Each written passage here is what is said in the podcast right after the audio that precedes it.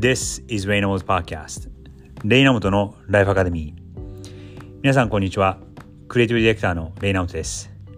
さて1週間も終わりに近づき今日は金曜日ですがいかがお過ごしでしょうか？今日のコーナーは Phrase Friday 思考力を高める英語の一言でいきます。今日の一言はこちらです。Get high, stay high Get high, stay high この言い回しはかなりスラング的な要素が含まれていて英語のネイティブの方がこれを聞かれたらえなんでこんなフレーズ言ってんのっていうふうに思われるかもしれません。get high, high になる。ということなので、まあお酒を飲んだりしてこうハイになる。っていうことテンションがハイになり、えー、気持ちが高揚するという意味ではあるんですが、えー、もっともっとまあ正直強い意味もありましてそこにはちょっとあえて今日は触れないんですけども、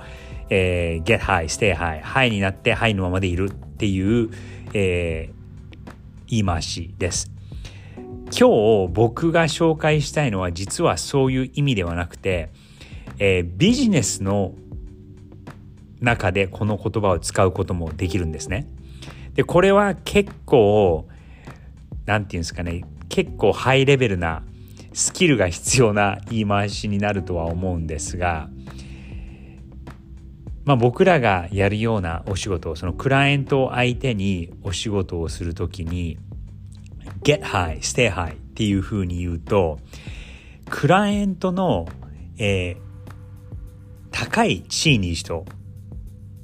地位が高い人、えー、シニアな人社長レベルですね。の人までたどり着いたらそこで、えー、常にその高い地位のレベルで仕事をした方がいいよ。という意味になります。なので get high 高い地位にたどり着く。そしてその高い地位で高いレベルで仕事をし続ける。という意味で get high stay high という言い方をします。これはそんなに一般的な言い回しでは正直ないのかなと思います。えー、僕の業界でこれを使っている人がかなり昔にいてですねで、えー、そのアドバイスをもらって、えー、今実際にやっている仕事もこのモットーをまああまり声に出して言うことではないんですが、えー、念頭において例えば社長レベルまでいったらそのレベルで常に仕事をするようにするということを心がけてはいます。なかなかあの